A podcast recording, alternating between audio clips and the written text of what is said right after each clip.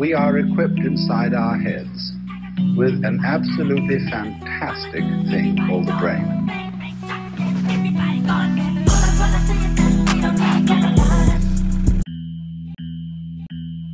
Für mich und auch für die CDU gilt ähm, erst das Land, dann die Partei und dann man selbst.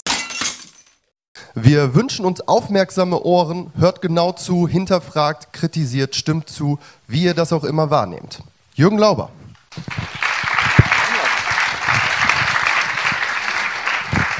Oh, hallo Jürgen. Hallo Jürgen. Ja, hallo Stefan. Ah, du hörst mich gut. Ich habe schon gedacht, du hörst mich nicht. Nein, du hörst nee, mich. Nee, nee, nee, ich höre dich sogar her, äh, wenn ich Ohrspitze bis in Frankfurt. Sehr gut. So, wir haben in Ausgabe 7 geklärt, wie wir Politiker befragen mit einfachen Heuristiken, wie man dann doch mal zu einer guten Fragestellung kommt.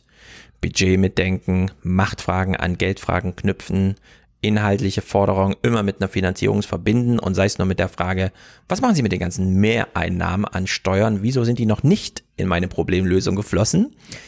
Und jetzt äh, ruht das alles natürlich auf einem Fundament, das wollen wir heute besprechen, das ja eigentlich im Grundgesetz steht, Artikel 20, die Staatsgewalt geht vom Volke aus, denn das Volk wählt und stimmt ab und ist damit ein besonderes Organ der Gesetzgebung, der vollziehenden Gewalt und der Rechtsprechung und so weiter, denn da sind Legitimitätsursachen zu finden und Quellen, also Legitimitätsquellen. Und das erfordert es natürlich, äh, dass wir auch ein bisschen Bescheid wissen, dass wir ja allen unseren Berufen nachgehen. Und es gibt dann auch noch den Politiker als Hauptberuf, aber wir müssen alle irgendwie so ein bisschen Politiker sein. Wir sind, wir sitzen sozusagen alle in einem Halbtags-Hobby-Parlament. Ja. Ja, genau so. Allerdings stehen wir Profis gegenüber. Wie gehen wir damit um? Genau. Und wir sollten keine äh, idealistischen Träumer sein, mhm. sondern sollten etwas auch von Politik verstehen. Und diese mhm. Politik wollen wir jetzt in dieser Episode etwas populärwissenschaftlich darstellen. Okay? Das ist also eine Frage, Politikwissenschaft wollen wir jetzt betreiben mit einem populären Ansatz, etwas, das jeder verstehen kann, das einfach aus sich zu erinnern ist. Ja? Genau, und damit wir wollen wir den populär, warte, den Populär-Politikwissenschaftler nochmal vom Vulgär-Politikwissenschaftler unterscheiden, der nämlich auf Twitter und so weiter immer nur impulskontrollgestört irgendwelche Meinungen losschießt. Nein, es gibt auch populäre, also vielleicht ist es nicht falsch zu sagen, einfach eine einfache, runtergedimmte, leicht verständliche, aber eben nicht übertrieben in die falsche Richtung und mit Absicht nur irgendwelche emotionalen äh, ja. Zustände befriedigende äh, Sprachregelungen, die es so gibt, ja, sondern äh, nicht vulgär, sondern populärwissenschaftlich, Populär, politikwissenschaftlich, okay? Mhm. Äh, wenn, weil wenn das wenn Artikel 20 des Grundgesetzes Realität wäre, dürfte es keine Mägelrampe geben oder ja Deutschland wäre in Schuss gehalten worden in der Zeit. Also wir werden also vorne, wir werden nicht hinterher gefallen. Also wenn es funktionieren würde, also müssen wir schauen, dass da, dass der Bürger als der, der die Macht gibt, etwas mehr von der Machterringung, Machterhalt etc. versteht, ähm, mhm. damit er bessere Entscheidungen, vor allem eine bessere Frage stellen kann, was haben wir letztes Mal schon gemacht haben. Also Idealismus ähm, und, und ist, ist, ist schlecht. Ähm, wir haben da gesehen, dass schon andere Staatsformen äh, auf idealistischen Ideen waren. Sozialismus hat alles in der Realität gescheitert und wir müssen aufpassen, ja. dass die Demokratie nicht auch wieder an der Realität scheitert, ähm, an der Realität äh, des Machtpolitiks, des, des, des der Macht. Ähm, die, wir in, der, in der Politik kann man, haben wir ja äh, in der Episode 5 gesehen, gibt es extrem viel Politwissenschaftler.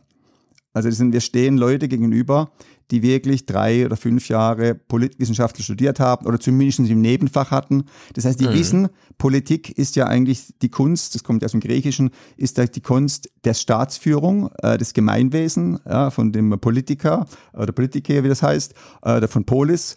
Äh, aber inzwischen ist natürlich auch die Kunst, seine Interessen gegen andere durchzusetzen. Und wir ja. sind einfach klar, da haben wir jetzt Leute, die wissen, wie man das tut, und zwar professionell, die promovieren teilweise sogar drüber. Und die meisten anderen, oder die, die andere Hälfte der Politiker, die große, äh, der große Club, ist eben Rechtsanwälte, die wissen genau, wie sie sich in Rechtsstaat zurechtformen und sich drin bewegen können, dass eigentlich nichts passiert. Äh, sie, Schulz äh, oder Schäuble, äh, da wird nichts hängen bleiben, okay, auch, mhm. auch wenn sie 25 Mal äh, durchsuchen. Also machen wir, versuchen wir eine Art ähm, Politikverständnis ähm, abzuleiten von das Motto ist zu unserem Eingangstrailer, ähm, wo wir ja dann mhm. praktisch machen, hallo, nutzt dein Gehirn, du hast ja ein Gehirn, etc. Und äh, deswegen äh, fragen wir uns, was ist eigentlich der Idealbürger? Also was alle Politiker, egal welche Couleur, äh, wenn sie in der Regierung sind, müssen sie ja irgendwie mit ihren, müssen sie ja die, die Bevölkerung irgendwie zufrieden halten, ruhig halten. Und sie müssen ja Erfolg nachweisen. Und eigentlich ist der Idealbürger, und jetzt machen wir einfach ein Modell des Idealbürgers, der Idealbürger ist jemanden, der ähm, am meisten zum Wachstum des Staatsvolumens ähm, mhm. beiträgt, also das Bruttosozialprodukt. Eigentlich ist das oberste Staatsziel, äh, ist es, dass möglichst die Wirtschaft wächst, das Bruttosozialprodukt wächst. Warum? dann lasse ich natürlich, dann habe ich die höchsten Steuereinnahmen. Ja? ja. Dann kann ich, kriegst, dann kriege ich am meisten Geld zurück. Ähm, wir wissen ja, dass die, inzwischen die Staatsquote in Deutschland auf 23,5 erhöht hat von 20. Also der, der Geld, der Staat nimmt immer mehr Geld ein und immer einen größeren Anteil von dem Geld. Und das ist natürlich, damit das möglichst weitergeht, ist es ideal, dass also der Staat möglichst viel Geld äh, einnimmt, dass also die Wirtschaft wächst und damit hat er, der Staat und damit äh, die Unternehmen eigentlich dieselbe Idee. Möglichst mhm. viel Geld muss fließen und ähm, aber das Geld fließt ja nur, wenn es jemand ausgibt. Also ist eigentlich das Idealbild äh, des, des Bürgers, der alles Geld ausgibt. Also, äh, dass ein Bürger am Ende vom Monat Geld übrig hat, ist eigentlich nicht, nicht, nicht in diesem Staatsfehl fördernd. Ideal ist, alles Geld, was du einnimmst, was du hast, was du kriegst, gibst du sofort wieder aus. Wenn du Geld hortest, entziehst du ja äh, praktisch dem, dem, dem Bruttosozialprodukt äh, Volumen. Mhm. Ja? ja?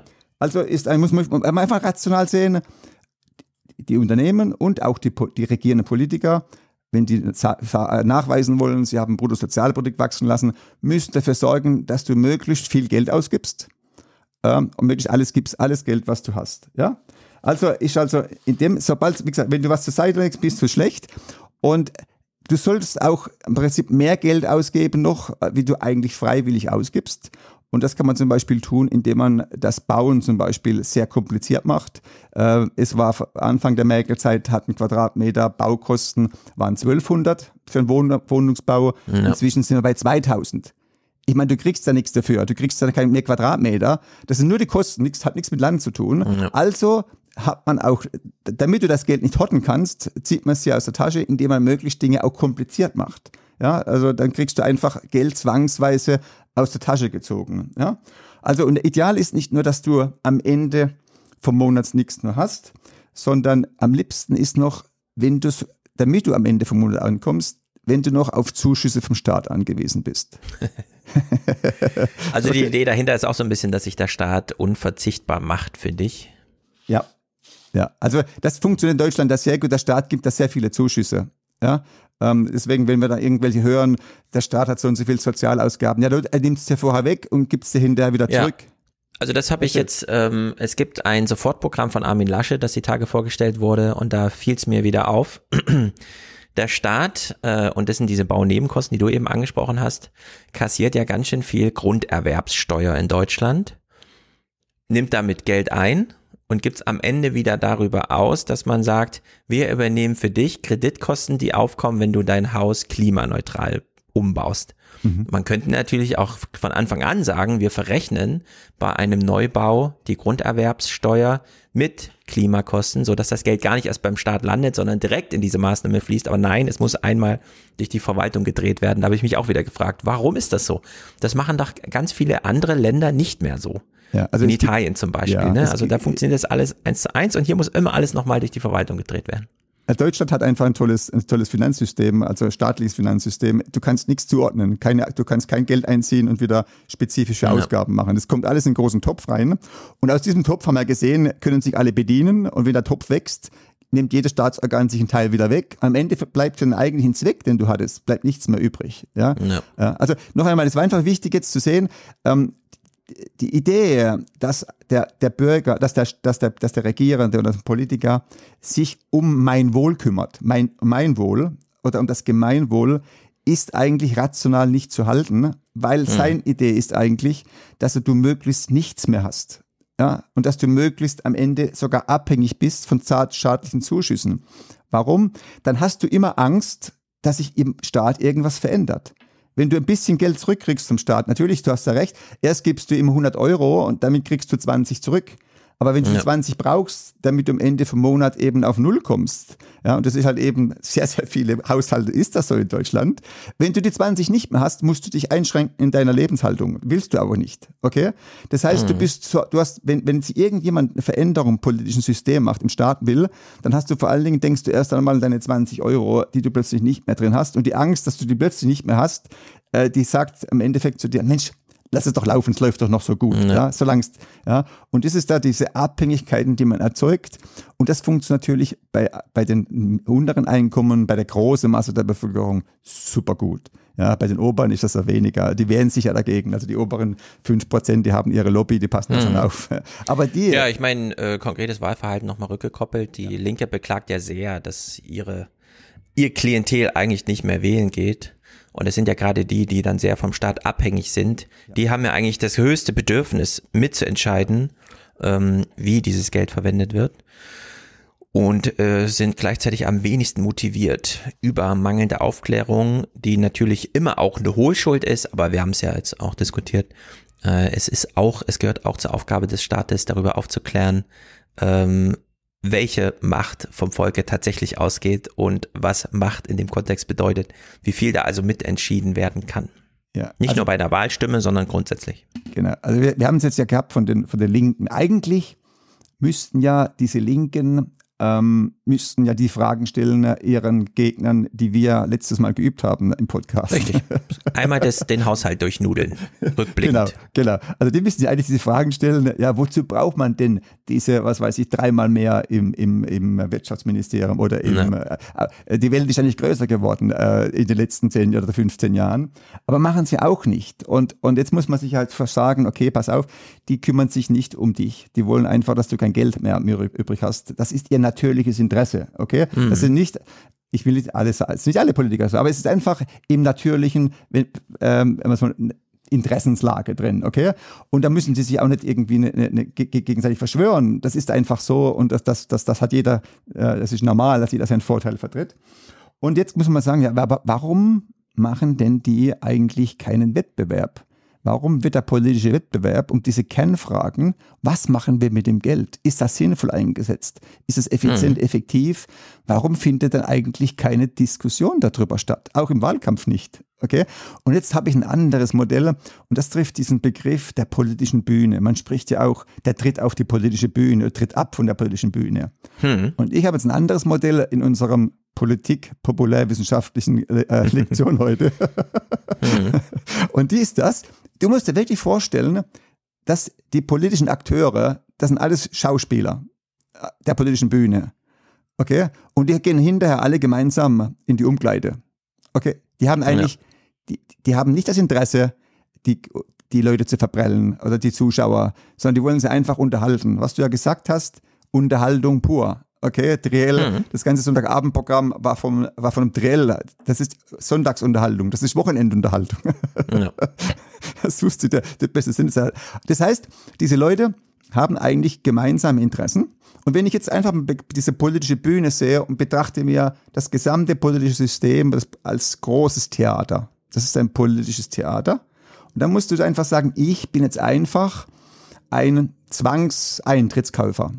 Ich muss meine Steuer bezahlen, okay? Ja. Das heißt, ich habe damit meinen Eintritt bezahlt.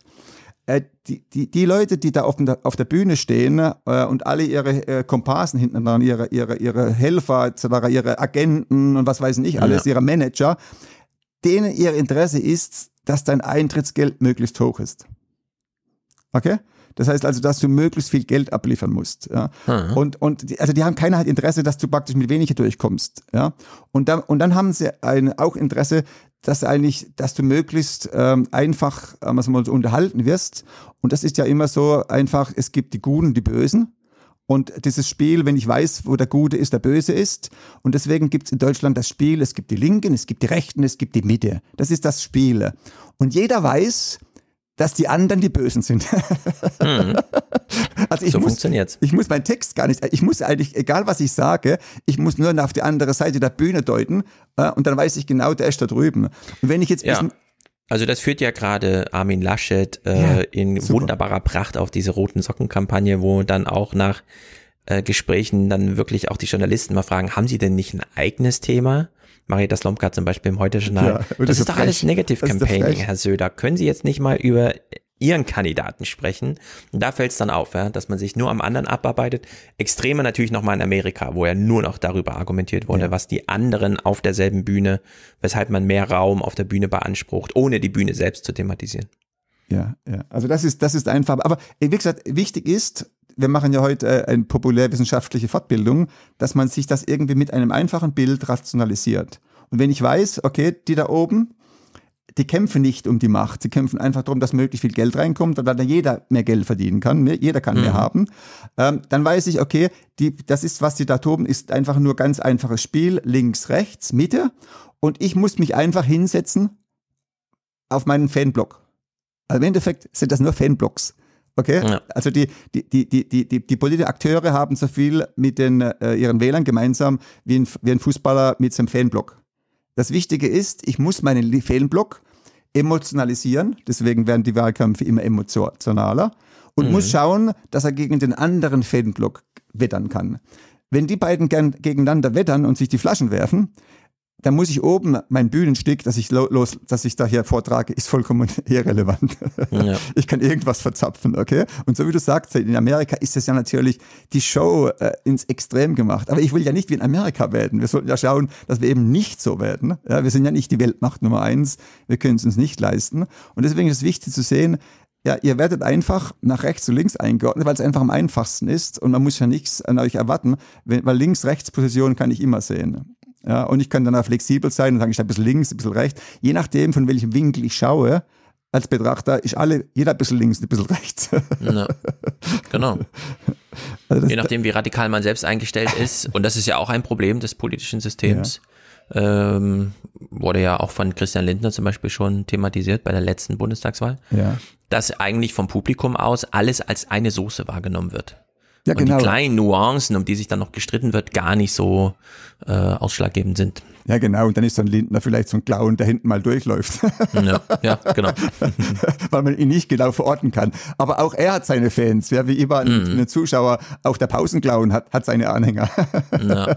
ja, So, und das bedeutet, ähm, du hast ja das Bild der Eintrittskarte gebracht, das Ja, ist ja ganz gut. Eintrittskarte, dann muss ich jetzt einfach schauen, was passiert dann mit meinen, ähm, die politischen Kommentatoren. Jetzt muss ich ja noch schauen, dass der Zuschauer das, was ich da oben vorträge, irgendwie unterhaltsam finden. Denn, ja, aber zur Eintrittskarte, gerade bei ex etwas exklusiveren Veranstaltungen, und wir reden ja hier über die exklusivste eigentlich, alle sollen mit in den, in den Club und nicht nur als Publikum davor stehen. Zur Eintrittskarte gibt's ja immer ein Programmheft. Also, wenn's höheres Niveau ist.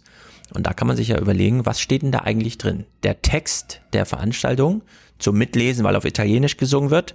Das haben wir ja hier so ein bisschen das Problem. Es wird auf Latein äh, gepredigt, wenn der Bundeshaushalt vorgetragen wird. Niemand versteht so Lateinisch. richtig, was passiert da eigentlich. Altgriechisch, altgriechisch. Ja, und dann äh, ist ja die Frage, warum bekomme ich eigentlich kein Programmheft dazu, in dem drin steht, um was es hier eigentlich geht? Um dann zum Beispiel auch, wie beim letzten Mal thematisiert, Fragen daraus abzuwickeln. Also dieses äh, Bild äh, der Bühne ist natürlich sehr gut. Du bedienst dich da ja auch Ja. der Soziologie, Bourdieu's und so weiter. Äh, man hat ja auch äh, Irving Goffman und so weiter, Vorderbühne, Hinterbühne, ganz explizit. Mhm. Was wird vorne aufgespielt und was findet hinten eigentlich Mhm. statt? Menschen interessieren sich ja auch sehr dafür, was wurde nachdem die Sendung ab zu Ende war noch gesprochen. Wir hören dann immer äh, Jahre später, welche Biere noch zusammen getrunken wurden. Mhm. Und da stellt man sich ja schon die Frage, äh, warum äh, führt man so einen Streit auf, wenn es eigentlich um was anderes geht, auch um ein anderes Verständnis. Wir merken ja schon, dass sich die äh, Politiker sehr gut miteinander verstehen und verstehen dann auch so latent irgendwie im Hinterkopf, wenn Armin Laschet in München auf der Bühne steht und sagt, die Sozialdemokraten haben sich immer auf die falsche Seite der Geschichte gestellt, äh, dann hat er eine Grenze überschritten. Denn eigentlich arbeiten die äh, Mannschaften, wollte ich jetzt schon sagen, die Parteien miteinander und die wissen auch, nach dem 26. September werden wir auch weiter zusammenarbeiten, in welcher Konstellation immer. Also man sieht, wann so Grenzen überschritten werden, weil dann doch mal jemand nervös wird und glaubt, es ginge hier um ihn. Dabei geht es um eine allgemeine Parteienlage, aus der man dann einfach als Loser auch aussortiert wird, wie Armin Laschet. Mm, Aber wir spielen nicht wirklich eine Rolle. Also wir spielen, Also wir doch, kommen da nicht wir- wirklich wir- vor. Für uns gilt der 26. September als der Tag. Bis dahin werden wir bespaßt und danach, ja, verschwindet man hinter irgendwelchen Balkonen und die Kamerateams stehen unten und warten und wissen gar nicht, was passiert.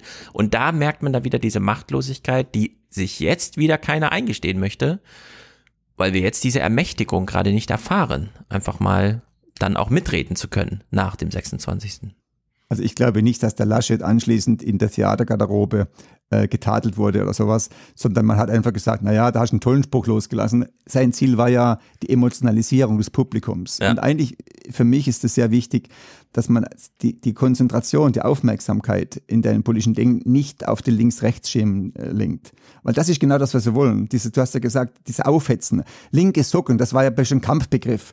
Ja, ich meine, die Profis in der linken Partei, äh, bei der SPD, äh, die, die könnten auch in der rechten Partei sein. Ich glaube, die, die, die Mägel war ja mal ganz berühmt, äh, dass sie sagt, ja gut, sie war zufällig, ist halt zur CDU gekommen äh, nach der Wiedervereinigung. Sie hätte auch bei der SPD landen können. Also diese Beliebigkeit des politischen Lagers ist eigentlich schon, schon mal in, in der Vereinten Deutschland reingelegt. Ja, irgendwo, das war ja mal irgendwie so ein Block, wo es gab ja auch Parteien der DDR, aber die waren irgendwie alle gleich. Ich, Ja. glaub, wir sind so langsam wieder dorthin gekommen und dass die Akteure einfach nur ihr linkes Publikum bespielen oder die Rechte bespielen. Wichtig ist, dass die gar nicht merken, wie schlecht diese Schauspieler sind.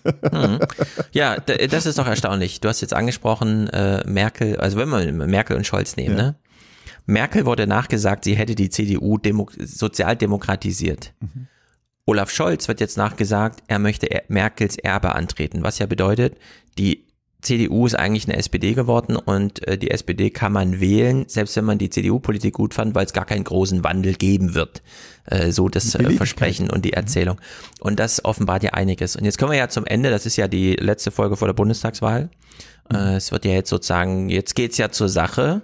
Äh, können wir ja auch hier eine kleine Bilanz ziehen. Also die Merkel-Rampe versorgt uns mit der Eintrittskarte auf die Hinterbühne der Politik. Wir bezahlen den ganzen Spaß, der da stattfindet und wir wissen nicht, warum so viele Komparsen. Ja? Der Bundestag wird jetzt wachsen auf ein unendliches Niveau. So viele Ausschüsse hat der Bundestag nicht, um alle jetzt irgendwie in Beschäftigung zu halten. Wir wissen gar nicht genau, was macht der Bundestag. Wir sehen, dass die Regierung unser Geld einsammelt und Nicht, nicht, nicht ausgeben ausgibt, kann. jedenfalls nicht, Nicht da, wo wir es sehen. Ja. Irgendwas passiert mit dem Geld. Also wir sollten jetzt alle ermächtigt sein, ähm, eine Wahlentscheidung zu treffen, wird wahrscheinlich schwierig unter dieser Maßgabe, denn wir hören ja von keiner Partei.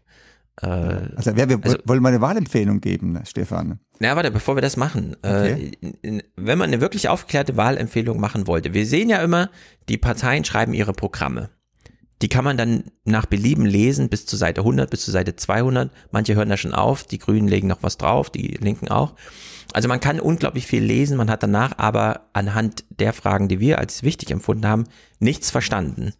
Denn es ist ja nicht so, dass in dem Programm, ja, da werden Zahlen genannt, aber nicht im äh, sozusagen Summenverhältnis, einfach mal Verhältnis aufgezeigt. Ja, also, und, und am Dann haben wir nie, Stefan, am Wollen hat es noch nie gelegen, die letzten 16 Jahre. Also in den Programmen war immer alles gewollt. Nur am Genau, hat's das ist sowieso gelegen. immer nur gewollt, Ja, das haben wir ja. auch schon thematisiert. Das ist kein Bilanzziehen der letzten vier Jahre, sondern das ist einfach so ein Wunschkonzert, das abgefeuert wird. Dann haben wir natürlich so ein paar Aufarbeitungen von Wirtschaftsinstituten und Journalisten oder Journalisten beauftragen Wirtschaftsinstitute. Rechnen Sie uns doch mal, wer wird denn hier am meisten entlastet und so weiter. Eigentlich bräuchten wir für jedes Wahlprogramm eine zweiseitige Executive Summary, wo einmal die Torte Bundeshaushalt aufgemalt ist und dann wirklich klar wird, Wie- wie- erstens, wie- wie, wie sah es vorher aus Oh und was Gott. verändert sich? Plus, minus. Rechnung. Okay, das, das ist ja brutal, aber es war ab, die Idee ist genial. Wenn Ja, du das wirklich passt machen auf zwei müsstest, Seiten, ja. Wenn du machen Eins für müsstest, das Tortendiagramm, eins für die, die Legende, um die Veränderung zur bisherigen Politik zu erklären. Und dann kann man da ja thematisieren, wo sind die Plusse, wo werden die Minusse verteilt und warum ist der Kuchen so groß, wie er halt ist. Das haben wir aber alles nicht, äh, wir sondern wir müssen jetzt trotzdem eine Wahlentscheidung treffen. Deswegen äh, kann, äh, können wir es ja aufsplitten. Zum einen, ja klar, die Wahlentscheidung ist dann, also die Wahlempfehlung ist immer, man nennt eine konkrete Partei, aber kann man im Vorfeld oder können wir beide nochmal Kriterien nennen, äh, nachdem man überhaupt dazu kommt, sich für eine Partei zu entscheiden? Also meine, meine Empfehlung ähm, ist die, ich suche mir den ersten, den, den, den Direktkandidaten aus in meinem Wahlkreis, der mir am meisten Mhm. zuspricht. Weil den, den kann ich zur Not auch zur Verantwortung rufen. Also, Aber wählst du dann taktisch oder nicht? Denn Ich wenn würd- da acht Leute den ersten- antreten, ich würde kann der man auch ersten Stimme dem Menschen geben, dem ich als Mensch meisten vertraue. Und ich, ich, es gibt viele Menschen, die die Politik wollen, die gute Absichten haben und die müssen einfach mit guten Wahlentscheidungen, dass, dass sie Unterstützung von Wählern haben, gestärkt werden. Aber was ich machen würde, ich würde keine Zweitstimme abgeben. Die Zweitstimme, das ist das Letzte, was ich abgeben würde. Das ist das Protest. Das Einzige, was du protestieren kannst dieses Jahr, ist, du gibst keine Zweitstimme ab. Das sieht man nämlich. Man sieht, dass da jemand eine Erststimme abgegeben hat und keine Zweitstimme. Die Zweitstimme ist diejenige, die äh, die Listenplätze entscheidet und vor allen Dingen, die das Geld in den Kassen der Parteien füllt. Ja, du dieser Protest wird aber nicht ankommen, sondern einfach äh, in der Stille versanden. Es tut mir einfach gut, genauso wenig wie deine Stimme einen großen Entscheid macht. Es tut mir gut, dass ich bei denen, die aus Protest, die keine Zweitstimme ergeben habt, dass ich einfach einer mehr bin. Und mehr Also dieser. Empfehlung schließe ich mich ausdrücklich nicht an. Ich Gut. empfehle das nicht. Sehr gut. Die Zweitstimme ist die eigentlich wichtige Entscheidung, denn Okay. egal wie die Erststimmen am Ende verteilt sind, und es ist immer die große Gefahr, dass man zwar Idealisten wählen kann, aber am Ende einfach so ein Sammelkandidat von der anderen Seite mit 23 Prozent dann tatsächlich einzieht in den Bundestag. Ja. Äh, das wird immer ein bisschen übersehen, weil immer alle denken, man braucht hier Mehrheiten und so, ja, aber äh, die relativen Mehrheiten beginnen eben bei dem, der die meisten Stimmen auf sich vereinigt. Und wenn du einen Wahlkreis hast mit acht Kandidaten und der eine kriegt 20 Prozent und ist damit am meisten äh, führt, ja, dann hat er zwar 80 Prozent gegen sich, aber zieht trotzdem ein. Und deswegen ist die Zweitstimme so wichtig, weil die Zweitstimme wiegt es wieder auf.